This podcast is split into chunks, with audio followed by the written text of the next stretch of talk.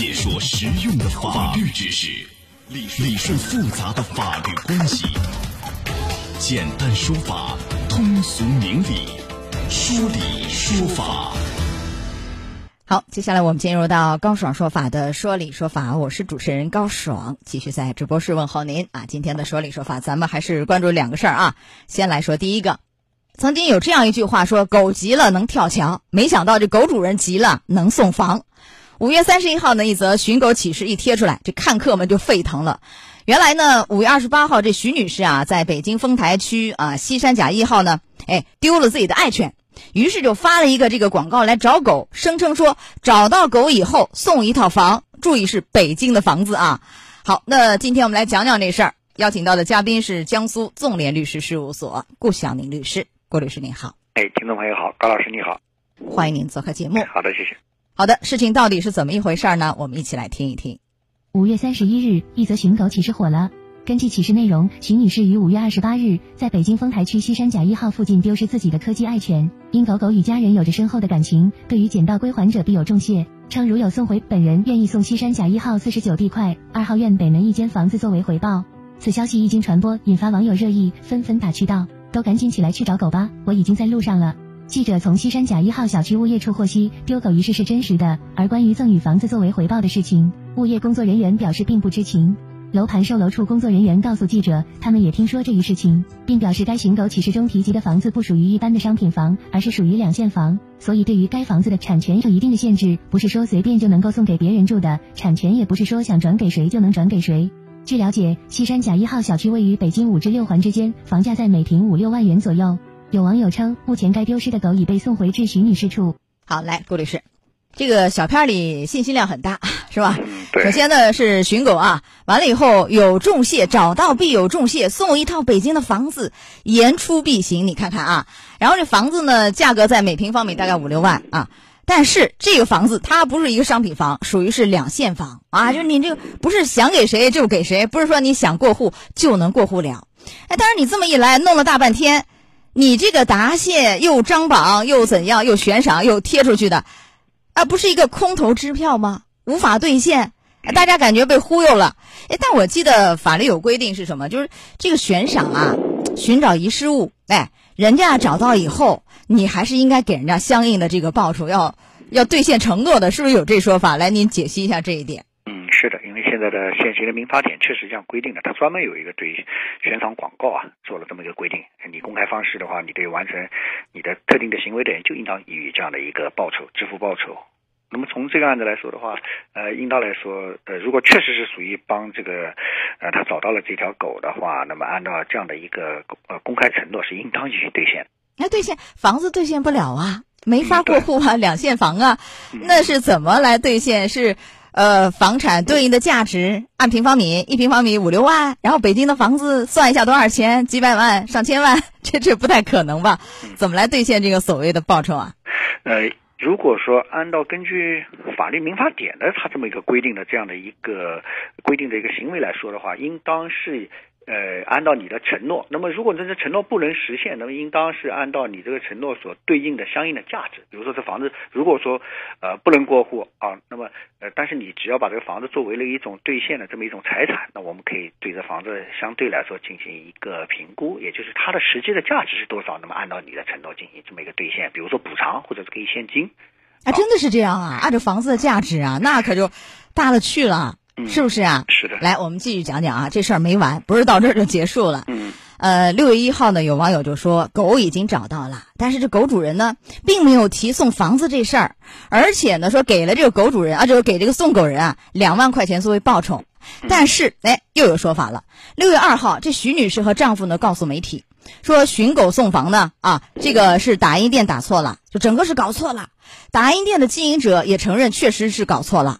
那对网传的说什么给找到狗的人给了两万这个报酬，徐女士也否认说没给钱，一分都没有给，而且说这个信息被盗用啊，就篡改了，就她的什么个人的呃图像啊、照片啊、声音啊，就她的那个啊给篡改了。来，这里面又是信息量很大，按照她的说法，就完全是一场乌龙。但这事儿你说搞错就完事儿吗？不能吧？您您前面说了，应该有承诺嘛，是不是？应该兑现嘛？你打印错了，是不是就就可以不用兑现啊？对，如果说除非这个徐徐女士啊，她能有非常充足的证明，能证明这个广告的告示确实是有打印店的过错，打错了，不是她自己的真实意思表示，那那那是可以，那是可以这个呃做一做一定的这样的一个处理。但是呢，如果说她没有这么非常明确的这样的一个证据的话，那她应当还是要履行她承诺的义务的，就是你承诺什么，你就应当什么，因为你给大家做出了公用公公示，嗯啊，那么相关人员按照你这个也完成了这样的一个行为。嗯，但是我们看到确实有采访，那个打印店的那个老板好像是承认的，哦，确实是打印错了啊。呃，现在双方都说打印错了，但是我有一个疑问呢，嗯嗯嗯，你打印错了，你那个广告贴了好几天了，全网都火了，都知道你要这个呃狗找到以后来送房子，为什么没有在第一时间发现、撤回、更正？是不是？对，那你这个怎么说这事儿啊？也确实是，呃，如果说徐女士她要是来否认啊，确实她认为是打印打打印错误的话，那么她应当是在这个公示了以后啊，她发现以后立即把它撤回，她是做出这么一个撤回的一个表示，或者至少她要做出一个撤回的一个更正的意思，那么这样子呢，可以免除她一定的责任。如果看到这样没有撤回，或者是她已经明明知道打印错了，她仍然还是没有做出这样的撤回，那表示他对这个是认可的，那这个是属于另外一种说法。那另外一种说法就是还是要支付像您说的 这个房子的价值，要给人家找到狗的人，是不是啊？啊，你按照啊按照现在的法律民法典的规定就是这样。啊，就是这样。哎，但是有一种情况，假设嗯，假设比如说这个广告贴了好几天啊，嗯我也没有发现，我没有看呐，是吧？贴完就拉倒了。嗯后来，后来就是在这个报道出来以前，在狗找到以后，我哎呦看见，哎呦，对不起，我这个打印错了，写错了，是吧？措辞有误啊，少了点什么什么。那如果我事后发现，就是现在这个阶段发现，嗯，那您觉得是不是还是应该去兑现承诺啊？事后发现，如果确实是错的，第一有证据证明确实错了，第二个呢也确实没有注意到，事后嗯发现了、啊，那他可以免除一定的相关的责任。但是呢，呃，是在这个发布的当中还是有一定的过错的，也就对这样的一个承诺是兑现，它是具有一定的过错的。那这时候呢，应当也是要适当的做出补偿。那这个适当的补偿是怎么一个补法？房子很贵，根据什么来补呢？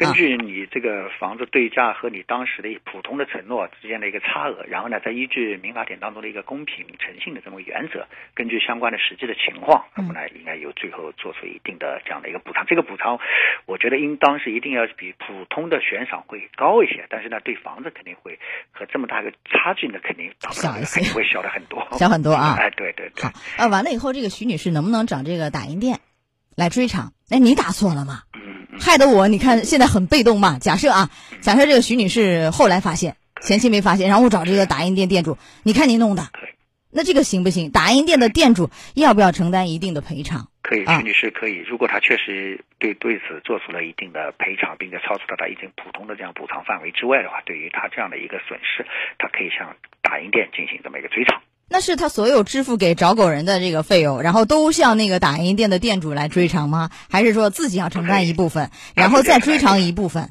他自己要承担一个本身他应该给的早给的费用。